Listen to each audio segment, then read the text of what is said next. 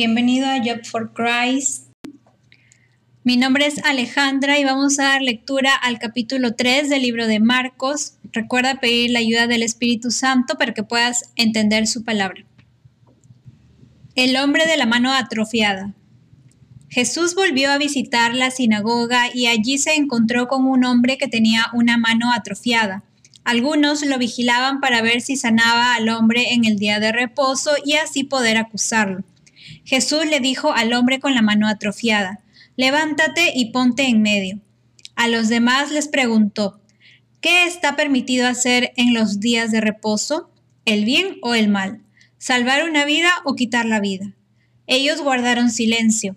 Jesús los miró con enojo y tristeza al ver la dureza de sus corazones. Entonces dijo al hombre, extiende la mano.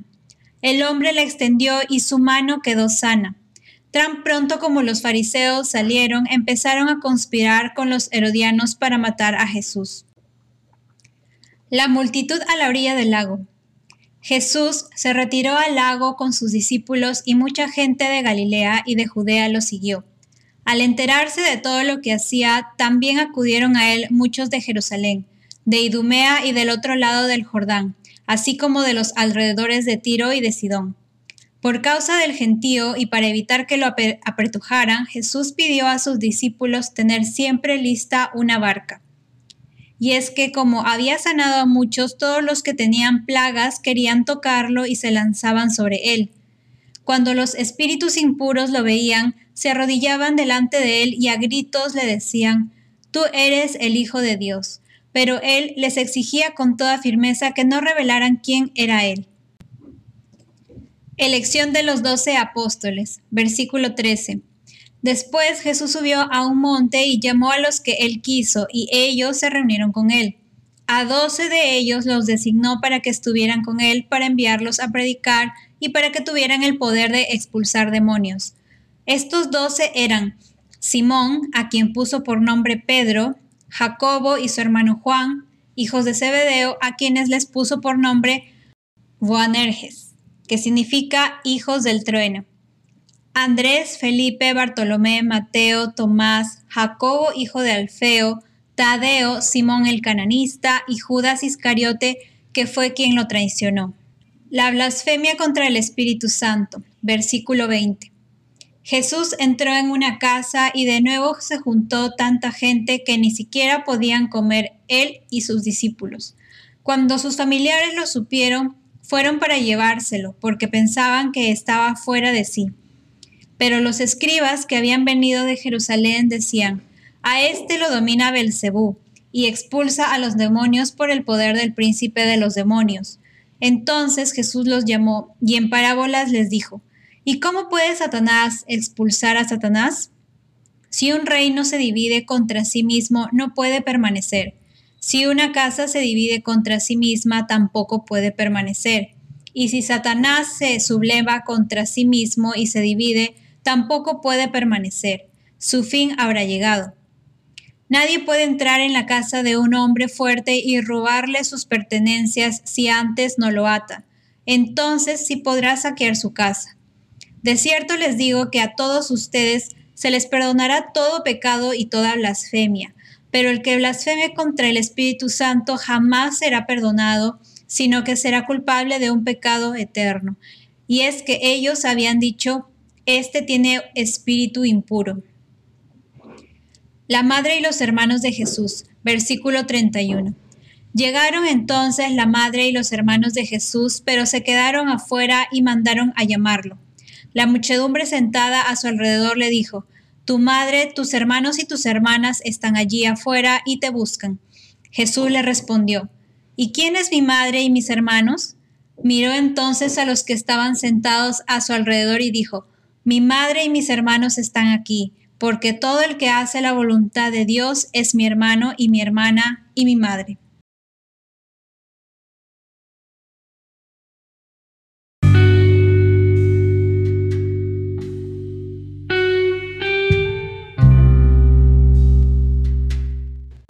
Bienvenido a Job for Christ. Mi nombre es Alejandra y vamos a dar lectura al capítulo 2 del libro de Marcos. Recuerda pedir al Espíritu Santo que te ayude a entender su palabra. Jesús sana a un paralítico. Algunos días después, Jesús volvió a Cafarnaúm. En cuanto se supo que estaba en la casa, se juntó mucha gente, de manera que ya no cabía ni aún a la puerta, mientras él les predicaba la palabra.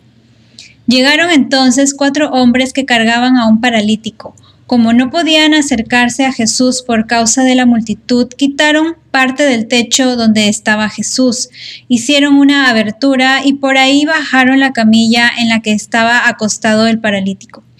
Cuando Jesús vio la fe de ellos, le dijo al paralítico, Hijo, los pecados te son perdonados. Algunos de los escribas que estaban allí sentados se decían a sí mismos, ¿qué es lo que dice este? Está blasfemando. ¿Quién puede perdonar pecados? Nadie sino Dios. Enseguida Jesús se dio cuenta de lo que estaban pensando, así que les preguntó, ¿qué es lo que cavilan en su corazón? ¿Qué es más fácil, que le diga al paralítico, tus pecados te son perdonados, o que le diga, levántate, toma tu camilla y anda? Pues para que ustedes sepan que el Hijo del Hombre tiene autoridad en la tierra para perdonar pecados, éste le dice al paralítico, levántate, toma tu camilla y vete a tu casa. Enseguida el paralítico se levantó, tomó su camilla y salió delante de todos, que se quedaron asombrados y glorificando a Dios al tiempo que decían, nunca hemos visto nada parecido. Llamamiento de Leví, versículo 13. Después Jesús volvió a la orilla del lago y toda la gente se le acercaba y él les enseñaba. De paso vio a Leví, hijo de Alfeo, que estaba sentado donde se cobraban los impuestos, y le dijo, Sígueme. Y Leví se levantó y lo siguió. Y sucedió que mientras Jesús estaba sentado a la mesa en la casa de Leví, también muchos cobradores de impuestos y pecadores se sentaron a la mesa con Jesús y sus discípulos, pues ya eran muchos los que lo seguían. Cuando los escribas y los fariseos lo vieron comer con cobradores de impuestos y con pecadores, les preguntaron a los discípulos, ¿Cómo? ¿Este come y bebe con cobradores de impuestos y con pecadores? Jesús los oyó y les dijo, no son los sanos los que necesitan un médico, sino los enfermos, y yo no he venido a llamar a los justos, sino a los pecadores. La pregunta sobre el ayuno, versículo 18.